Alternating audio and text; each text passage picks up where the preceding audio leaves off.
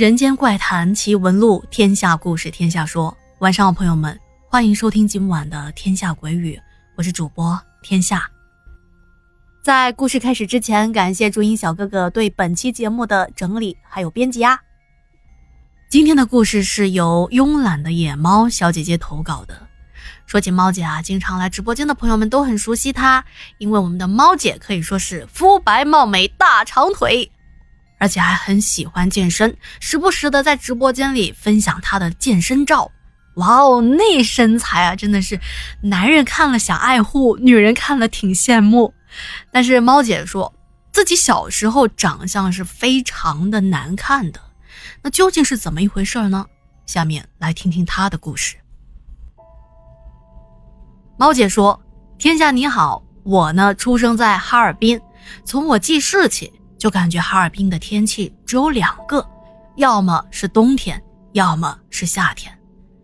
我要说的就是至今为止遇到的两件怪事儿，可能就是因为这两件事儿才改变了我的人生轨迹。那么就先来说说这第一件事情。”因为我从小身体就不好，所以家里人都是一直逼着我，让我多锻炼身体，多跑步什么的。而我遇到的这第一件事情，要从我爸因为工作调度去了大连，在大连的时候遇到的。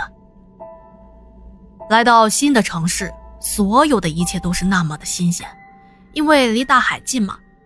所以，我们一家吃完晚饭，经常会来到星海广场附近散步。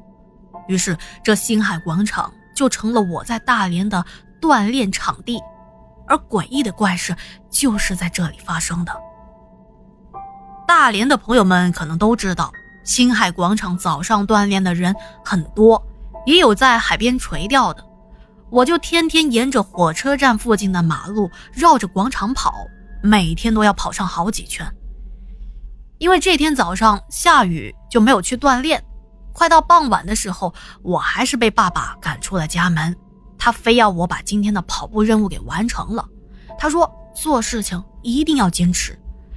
那时候我也比较老实，也不懂得偷懒啊，就慢慢的跑了下来了。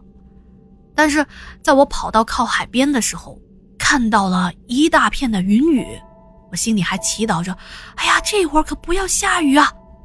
谁知道我刚绕着星海广场跑了没几圈，就下雨了。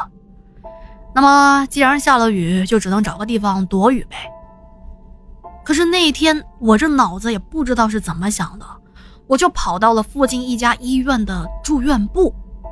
等我到了住院部的门口，转身再往外望去，我希望雨能够快点结束的时候，哎，这一眼啊，我就看到在医院的停车棚下面。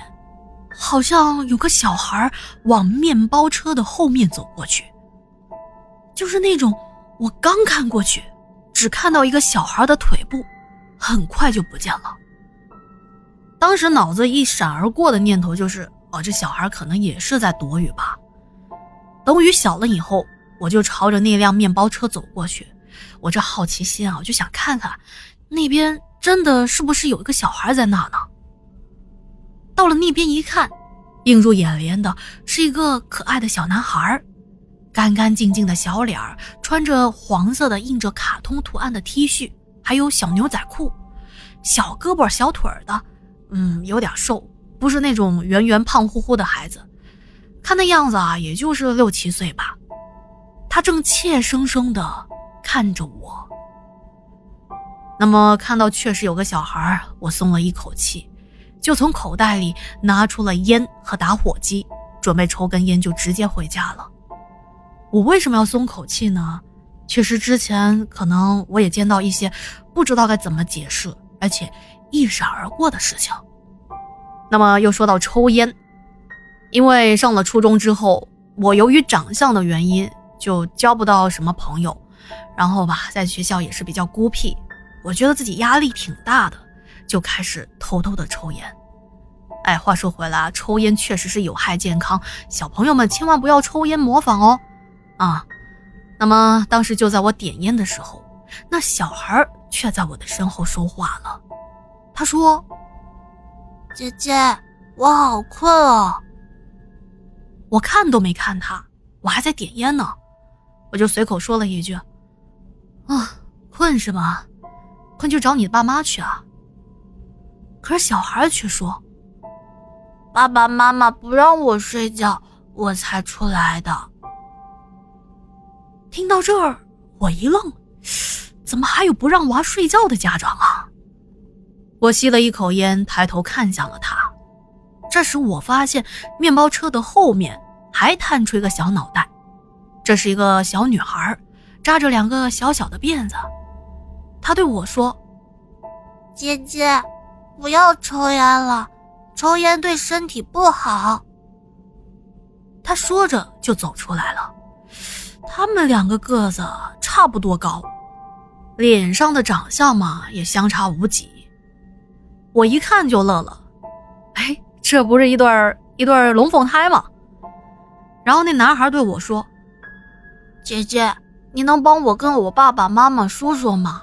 我好困啊，可是妈妈不让我睡觉。”再看看旁边那小女孩，她正低着头看着她的鞋子。哇，那鞋子好脏啊，好像是踩到了什么水泥，包括他的身上也都是泥点子。他的一双小手还在拧自己的衣角呢。嘿，我这暴脾气，我一听就有点生气了。哎呀，这两个这么可爱的小孩，他爸妈不让他睡觉，哎，这是怎么做爹妈的？于是我就跟他们说：“走，我带你去找你们的爸妈去。”当我们走到了电梯的门口，男孩跟我说：“姐姐，我们能不能走楼梯啊？”女孩也看着我，对我点点头。我说：“为什么要走楼梯啊？电梯多方便呢！”在这个时候，刚好电梯到了，一打开，里面已经有不少的人了，看样子应该是从地下车库上的电梯。看到里面那么多人。我也不想进去了，那就按照孩子们的意思开始爬楼梯吧。按理来说，这个年龄的小孩是很顽皮、很淘气的，肯定会在楼梯上你追我赶，或者是叽叽喳喳说个不停。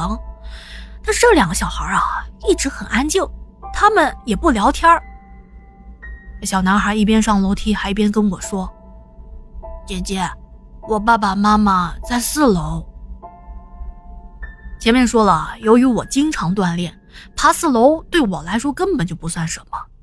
但是再看那两个小孩反倒是气喘吁吁，脸色苍白。当我们到了四楼，我推开楼道的门，走到走廊，我转过来问他们：“哎，你们爸妈在哪呀？”他们却没有回答我的问题，而是一直往前走。接着，在一扇虚掩的门停了下来。男孩指着里面说：“爸爸妈妈在这里。”我透过门上的玻璃往里头看了一眼，房间里站着三四个人，正围在一个病床的周围。看到这，我有了些疑惑：难道是男孩他家里人有人住院了，然后他爸爸妈妈过来这边照顾他们？可是。为什么不让孩子睡觉啊？按理说家长正在忙，小孩能睡觉多省事儿，对不对？我也没多想，就把门往里一推。里面的那些人听到开门的动静，全部都看向了我。在安静的病房门口，被这么些人注视着，我觉得有点尴尬。我对他们说：“啊，这两个孩子是你们家的吧？那小孩他说他困了要睡觉。”